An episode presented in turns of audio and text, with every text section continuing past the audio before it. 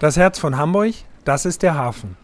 Mit all den Menschen, die dort arbeiten, leben und lieben. Sie erzählen mir alle zwei Wochen Geschichten von der Waterkant. Mein Name ist Hubert Neubacher, aber alle nennen mich Hubi. Ich bin der Chef von Barkassen Meier und das hier ist Hubis Hafenschnack.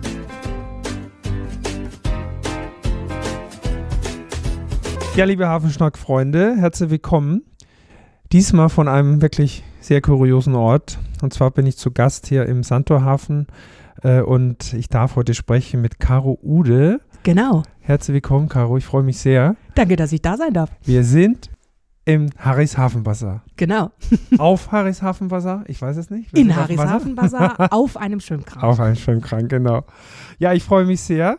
Wir haben gerade schon einen kleinen Rundgang gemacht hier und äh, ja, Harrys Hafenbazar einer der kuriosesten Orte der Welt, so beschreibt ihr das zumindest auf, der, auf eurer Homepage. Ja, anders ist es eigentlich nicht zu beschreiben, weil äh, es, ja. ich habe noch nichts Kurioseres in meinem Leben gesehen und auch von nichts Kurioserem gehört. Ja. Also sind, glaube ich, die Hamburger, wenn die zuhören, Hamburger und Hamburgerinnen so ein bisschen, die haben das schon mal gehört, was ist Harris Hafenbazar. Mhm. Alle, die da jetzt äh, von weiter weg kommen, können sich vielleicht weniger drunter vorstellen. Kannst du vorab schon mal in zwei, drei Sätzen sagen, wo befinden wir uns genau? Was, was ist Harris Hafenbazar? Harris Hafenbazar ist ein riesiges Sammelsurium von Seefahrerschätzen. In Anfang der 50er Jahre gegründet von einem Seefahrer, mhm. dem Harry. Und ähm, der hat dann irgendwann all seinen Seefahrerfreunden Bescheid gesagt, egal was ihr irgendwie in die Finger kriegen könnt, bringt mir das mit, ich kaufe euch das ab. Mhm. Und diese Sammlung ist äh, riesengroß und umfasst eigentlich alles, was man sich vorstellen kann und nicht vorstellen kann. ja. Und äh, ist ein sehr, sehr kurioser und äh, wunderschöner wilder Platz hier, ja. Ja. Ähm, ja, Harry, Harry Rosenberg, hieß der gute Mann, genau. der das gegründet hat. Das heißt, er ist selber zur See gefahren. Der Beginn war, dass er selber Sache mitgebracht hat und für sich gesammelt hat. Und ist er dann sesshaft geworden in den 50ern und hat sich dann auf St. Pauli angesiedelt? Nee, er äh, konnte aus gesundheitlichen Gründen nicht mehr zur See ah, fahren, sonst okay. hätte er es definitiv noch weitergemacht. Er hatte aber ein äh, großes Hobby und das waren Briefmarken und Münzen. Hm. Und äh, da hat er auf St. Pauli einen Briefmarken- und Münzhandel eröffnet. Und weil der Laden halt ein bisschen langweilig aussah, hat er seine ganzen Souvenirs von den Reisen an die Wände gehängt. Und Anfang der 50er Jahre waren natürlich afrikanische Figuren und ja. äh, Masken so unglaublich exotisch, das kannte man nicht. Und die Leute haben ihm den Laden eingerannt, aber nicht ja. wegen seinen Briefmarken und Münzen, sondern wegen diesen ganzen Exotika. Ja. Und ähm, dann kam noch die Museumskneipe Captain Hase dazu. Die, der Captain Hase ist verstorben und man wusste nicht, was man mit den ganzen Schätzen von seiner Kneipe machen sollte. Und die Schätze von Captain Hase plus die Souvenirs von Harry haben quasi dann den Grundstein gelegt für den Hafenbazar. Das war der Beginn für diese unglaubliche Vielfalt, ja. die wir hier jetzt um uns haben.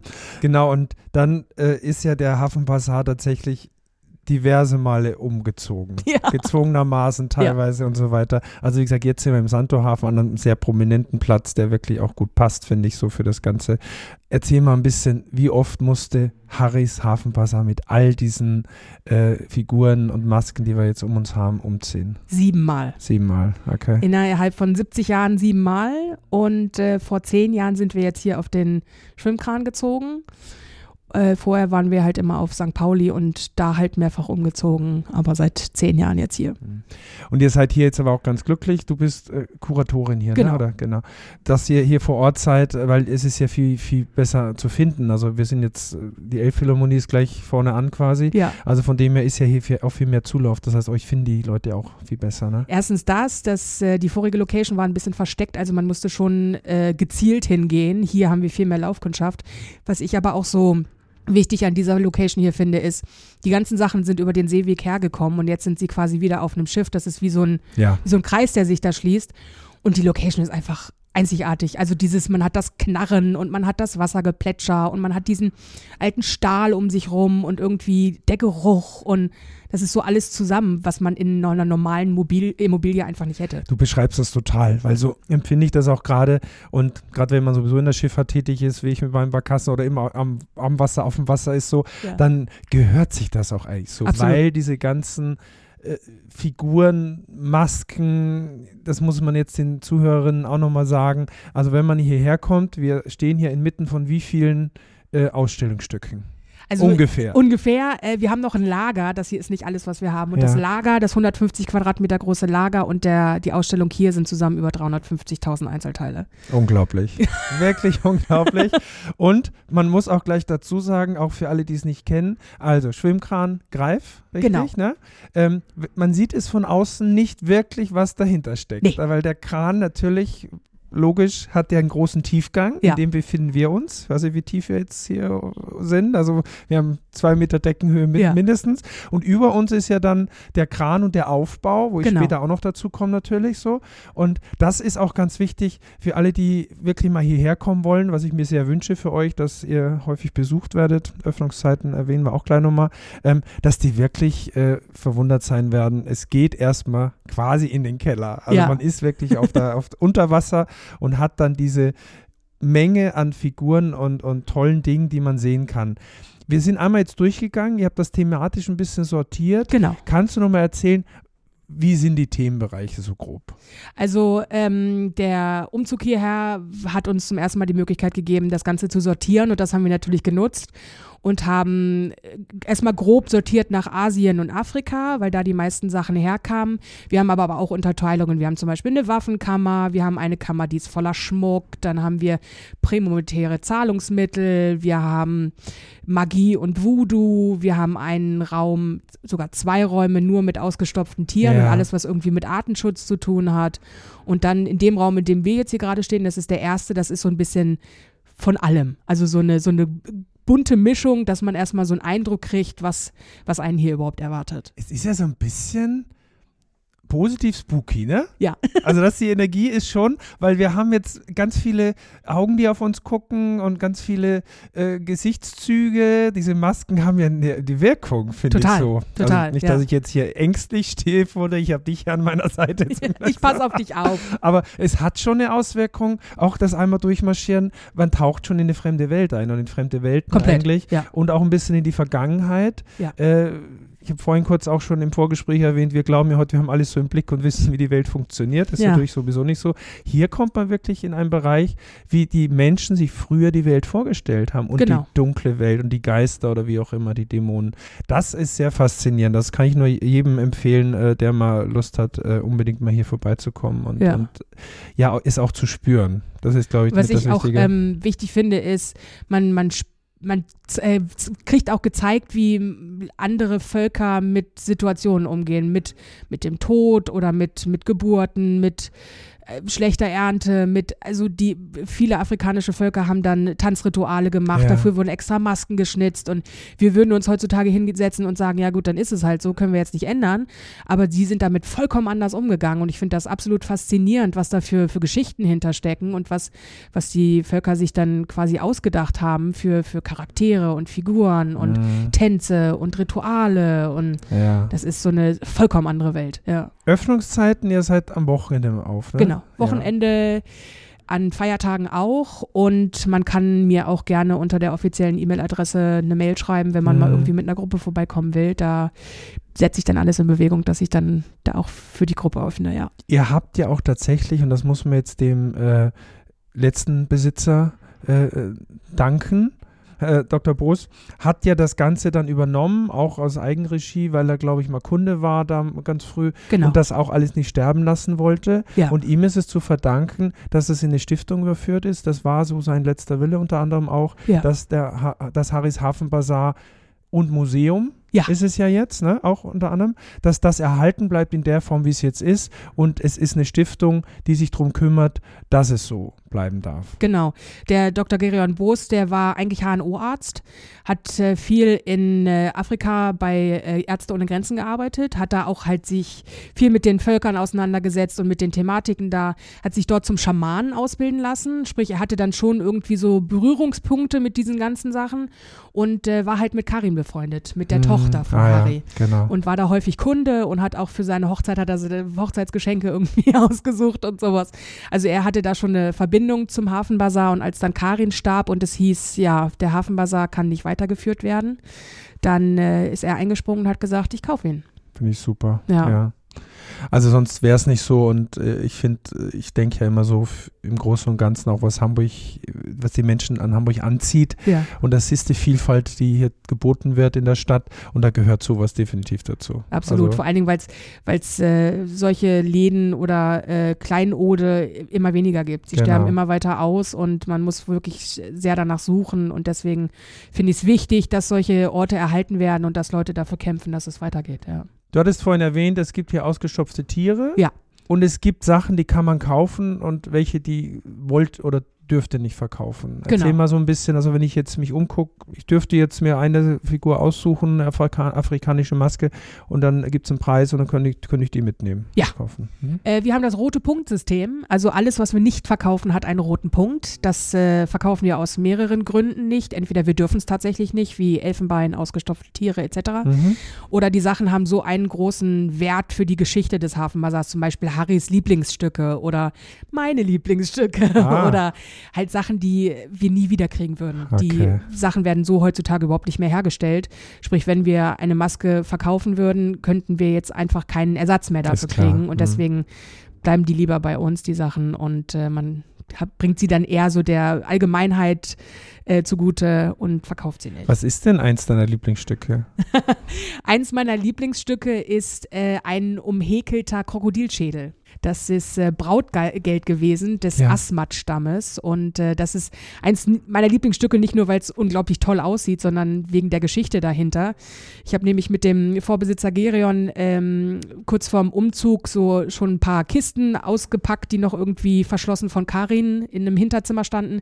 Und auf einer Kiste stand ganz groß äh, Altkleidersammlung, Bettlaken und Bettwäsche. Und aus dem Griff guckte schon so, so, ein, so ein Schnippel Stoff raus und wir dachten, okay, dann weg damit.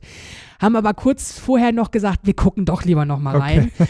Und da lag dieser riesengroße Krokodilschädel drin, äh, behäkelt und mit Perlen und mit Zähnen be behängt Wahnsinn. und dekoriert und also so, so ein Stück habe ich noch nie in meinem Leben okay. gesehen und auch äh, wir hatten schon ein paar Mal Kunstsammler und äh, Profis hier, die sich mit den Sachen auskennen und die stehen alle davor und sagen, oh, Okay. Könnt ihr uns den nicht verkaufen? Nein. Also was mich besonders freut, du, du strahlst ja auch echt eine Leidenschaft aus dafür. Also man hat auch die richtige Person wohl gefunden, um das weiter zu, zu tragen. So, das finde ich super. So, und wenn jetzt, äh, was, wer, wer sind eure Gäste? Sind das Familien auch? Ich weiß jetzt nicht, kann man mit kleinen Kindern hier so normal durch oder ist das eher? Äh, äh von bis. Also ja? wir haben tatsächlich von äh, Seefahrern 85 plus, die tatsächlich früher mal bei Harry Sachen hingebracht haben, bis zu kleinen Kindern, die ähm, in einem Kinderbuch von Harry gelesen haben. Ah. Es gibt ein Kinderbuch, da kommt der Hafenmasar drin vor. Also äh, bunte Mischung. Okay. Eigentlich alles. Ja. Also von äh, Teenies, die irgendwie mal ein bisschen was Gruseliges sehen wollen, bis äh, Leuten, die halt damals, als sie klein waren, mit ihrem Opa schon immer zu Harry gegangen sind. Ah. Also absolut. Äh, Toll. Das, ja. das ist die wildeste Mischung, die man sich vorstellen Wunderbar. kann. Ja. Und äh, du hast gerade erwähnt, dass da auch ältere Seefahrer noch vorbeikommen. Wie ist es denn heute? Werden euch noch Sachen gebracht? Kriegt ihr noch äh, zu Spenden sind das ja dann? Ja, ne? also äh, die Seefahrt gibt es natürlich so nicht mehr. Genau. Und ähm, die Liegezeiten gibt es nicht mehr. Es gibt fast keine deutschen Seeleute mehr. Wenn wir heutzutage noch was dazu kriegen, dann sind es tatsächlich aus Nachlässen. Dann mhm. haben wir Kinder oder Enkel von Seefahrern, die sagen, Mensch, oh, der hat so viel gesammelt und wir können damit nichts anfangen und zu wegschmeißen wäre es zu schade. Verkaufen können wir es nicht, wie zum Beispiel Elfenbeine oder ausgestopfte Tiere und wir dürfen es dann als Spende annehmen okay. und sind da auch sehr, sehr glücklich drüber, weil wie gesagt, die Sachen werden so nicht mehr hergestellt. Man kriegt sie sowieso nicht mehr. Und auf dem Wege kriegen wir dann trotzdem noch diese alten, wunderschönen Stücke. Und hast du denn auch dieses Sammelgehen oder bist du ein bisschen strukturierter und sagst, okay, alles nehmen wir jetzt nicht, weil wir haben ja schon ein paar Sachen. Also ich privat habe leider Gottes auch ein Sammelgehen ja. und ähm, habe auch schon ein paar Stücke aus dem Hafenbazar mir gekauft. Okay. Hm. Ähm, aber wenn es für den Hafenbazar ist, dann bin ich da doch schon sehr, sehr genau und gucke, okay, passt das wirklich? Weil wir ganz genau gucken, nicht zu tandig, nicht zu viel äh, Krimskrams, sondern eher schöne, einzigartige Stücke, die auch einen Wert haben und auch wunderschön aussehen und nicht einfach nur, hier ist eine riesengroße Kiste keine Ahnung, Muscheln. Ja, genau. nee. nee, ich verstehe schon, genau. Das finde ich nämlich auch wichtig, dass man das nochmal sagt, dass das ne, wirklich auch als hochwertige Sachen sind und wirklich ja. aus dieser Zeit, aus anderen Regionen kommen, aus Afrika oder wo auch immer, dass man wirklich sagen muss, äh, dass das sind tolle, wichtige Dinge und es ist kein Ramsch, ja. sagen wir mal ganz ehrlich, muss ja. man ja wirklich sagen. Und die Faszination macht nicht nur die, die Vielfalt aus, die, die Menge, sondern auch natürlich die einzelnen Figuren. Und ich glaube, hier kann man sich wirklich eine ganze Zeit lang aufhalten, wenn man ganz genau hinguckt. Ja, definitiv. Ne? So, also es gibt viele Besucher, die gehen mehrfach durch, weil sie sagen, also ich habe irgendwie gefühlt 90 Prozent gar nicht gesehen. Ja. Und es geht teilweise mir sogar so. Also ich habe die meisten Sachen hier aufgehängt und ich laufe hier durch und denke, Moment, hängt die Maske da schon immer. also es ist, äh, es ist also viel zu entdecken. Ne? Ja. Genau. Ich muss auf eins noch kommen, die sind hier um die Ecke geparkt. Die sogenannten Schrumpfköpfe heißen die. Ja. Kurze Geschichte dazu. Also, das sind zwei Originale. Ja. Ich kannte die jetzt auch noch nicht. Äh, wir haben äh, zwei echte Schrumpfköpfe, sprich, das ist wirklich, ähm, das sind menschliche Überreste, die ähm, in Papua-Neuguinea als äh, Trophäen getragen wurden. Also man hat dem Feind den äh, Kopf abgeschlagen und äh, ihn dann so zurechtgemacht, dass es nur noch so eine faustgroße, ein faustgroßer, äh, faustgroße Trophäe war, die man sich dann an den Gürtel gehängt hat. Und das war Zeichen für Angreifer, was man selber für ein fantastischer Krieger war. Also wenn ich irgendwie zehn Schrumpfköpfe am Gürtel hängen hatte und du hast da einen, dreh lieber um. Okay, genau. Du hast keinen dran an der Hose, ist gut. Wunderbar. Du auch nicht, Gott sei Dank. Wir können genau. Und aktuell ist es so, wir stehen hier im Museum und, und man kann sich das angucken. Ein zweiter wichtiger Teil, den möchte ich natürlich nicht vergessen, weil ich auch aus dem Tourismus komme. Über uns drüber ist ja der Kran ja. mit diesem wunderbaren Blick in diesem äh, Santorhafen. Ja. Und da gibt es ein Hotelzimmer, richtig? Genau, da gibt es Hamburgs kleinstes Hotel. Mhm. Das, ähm, das Kranhäuschen oben war äh, nach Gerions Tod äh, leer und wir wussten nichts damit anzufangen und es war einfach zu schade, es leer zu belassen. Und ähm, Freunde von Gerion haben schon diverse andere außergewöhnliche Hotels in äh, außergewöhnlichen Locations gebaut, in Wassertürmen, in Leuchttürmen. Und die haben sich dann das äh, Kranhäuschen vorgenommen und haben das umgebaut in ein wahnsinnig schönes äh, Hotelzimmer auf zwei Etagen. Äh, Luxus pur und allein dieser Blick ist fantastisch und es ja, ist fast konstant ausgebucht, weil es so eine große Nachfrage gibt. Und. Mhm. ja, also es äh, bringt dann ja auch nochmal in, in einen anderen Bereich mit rein. Also ja. sag mal, es ist ja dann Hotellerie im, im Mini-Format, genau. Mikroformat natürlich, aber man spielt nochmal in einer anderen Liga mit und ist neben Museum und, und, und äh, Bazar halt dann auch tatsächlich noch in einem Bereich tätig, der nochmal Leute anzieht. Also wir, wir haben mit dem Hotel nichts zu tun. Wir sind ah, quasi Nachbarn auf dem Schiff, mhm. aber wir arbeiten uns natürlich äh, gegenseitig so ein bisschen zu. Die, die Hotelgäste oben, die kommen bei uns runter und gucken sich an, was hier mhm. quasi so im Keller los ist. Und die Besucher von hier, die fragen natürlich auch, was ist denn da oben? Kann man da nochmal gucken? Also man, man ähm, bewirbt sich quasi gegenseitig immer. Gut, ich gehe jetzt stark davon aus, dass man mit der Bewirtschaftung des Bazars auch genug um die Ohren hat und genug zu tun hat, damit ja. das funktioniert. Daneben noch ein Mini-Hotel zu betreiben, in welcher Form auch immer. Es muss ja dann auch qualitativ gut sein. Ich war heute auch ganz früh schon hier und habe auch gesehen, dass dann eine junge Dame mit einem Korb da hoch und weiß nicht, ob dann das Frühstück ja, oder das was ist das Frühstück. Ist, genau, da okay. kriegt man morgens dann so einen großen Frühstückskorb. Toll. Und kann dann wunderbar. oben, mit, wenn gutes Wetter ist, auf der Veranda schön mit Elbphilharmonie-Blick frühstücken und äh, ja, kann sich da aussuchen, was man ja. haben möchte. Ich würde sagen, ich mache gleich nochmal ein paar Fotos. Ich gucke mal, das ist wahrscheinlich jetzt ausgebucht, dass ja. man nicht reinkommt, ne? Okay. Ja. Das mache ich dann andermal. Ich buche mich mal irgendwann ein, wahrscheinlich in 2024. Ja, Herbst genau. oder so in einem Jahr. Mach das. dann komme ich auch vorbei. Okay. Inwiefern kann man euch unterstützen? Also wir fordern natürlich unsere äh, äh, Zuhörerinnen auch immer mal auf, äh, kommt vorbei und guckt euch das an. Das haben wir nun auch getan. Gibt es noch eine andere Möglichkeit? Kann man die Stiftung unterstützen? Wir sind jetzt gerade dabei, ähm, eine Spendenseite aufzumachen. Wir haben natürlich immer irgendwie laufende Kosten und wir haben immer irgendwas, was repariert werden muss oder was neu gemacht werden muss. Jetzt zum Beispiel oben an Deck das Häuschen, in das man reinkommt am Eingang, das äh, war eigentlich nur für, für kurze Zeit geplant. Das sollte gar nicht so lange stehen und das äh, müsste jetzt erstmal wieder erneuert werden.